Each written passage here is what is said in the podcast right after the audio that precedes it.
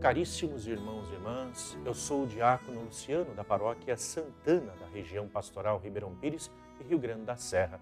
É com grande alegria que iniciamos nosso programa Verbo, a Palavra de Deus da Diocese de Santo André, programa transmitido na TV Mais, por podcasts, rádios e mídias sociais da Diocese.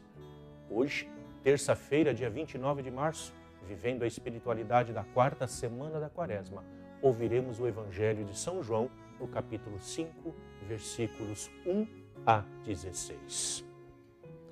Depois disso, houve uma festa dos judeus e Jesus subiu a Jerusalém.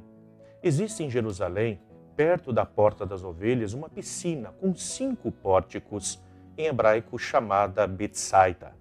Ali ficava deitada uma multidão de doentes, cegos, coxos e paralíticos encontrava-se ali um homem enfermo havia 38 anos. Jesus o viu ali deitado e, sabendo que estava assim desde muito tempo, perguntou-lhe: Queres ficar curado? O enfermo respondeu: Senhor, não tenho que me leve à piscina quando a água se movimenta. Quando estou chegando, outro desce antes de mim. Jesus lhe disse: Levanta-te, pega a tua maca e anda. No mesmo instante, o homem ficou curado, pegou a sua maca e começou a andar.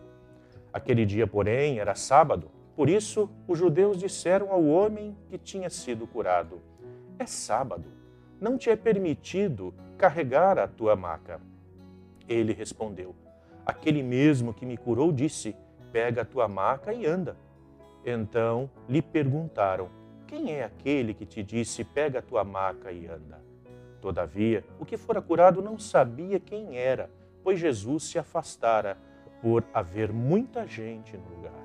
Mais tarde, Jesus encontrou o homem no templo e lhe disse: Olha, estás curado. Não peques mais, para que não te aconteça coisa pior. O homem saiu e contou aos judeus que era Jesus quem o havia curado. Por isso, os judeus começaram a perseguir Jesus porque fazia tais coisas em dia de sábado. Caríssimos irmãos e irmãs, o Evangelho de hoje nos apresenta Jesus tomando a iniciativa de curar alguém, mesmo antes que esse lhe pedisse, demonstrando assim o seu espírito aberto aos mais abandonados. Não tenho ninguém, diz o doente.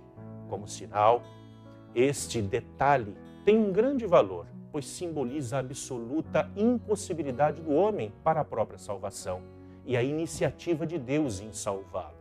É interessante notar a fé demonstrada pelo doente na palavra de Jesus. Fé que significa confiança total. Observando a narração do Evangelho, nos parece que o pecado era a causa da doença daquele homem. Era necessário adverti-lo para que não pecasse de novo. Somente assim a cura seria perfeita. Em nossa vida, o pecado pode ser comparado a uma paralisia e a palavra de Jesus, a absolvição que restaura as forças, mas supõe o firme propósito da parte do pecador de não pecar mais. Uma vez que esse se dirige ao templo, nos faz acreditar que ele queria agradecer a Deus a cura obtida. Graças a esse ato, ele pode reconhecer a Jesus e receber dele a palavra de salvação queridos irmãos e irmãs, que também nós, uma vez curados e perdoados por Cristo, também possamos receber dele essa mesma palavra que cura e liberta. Que assim seja. Amém.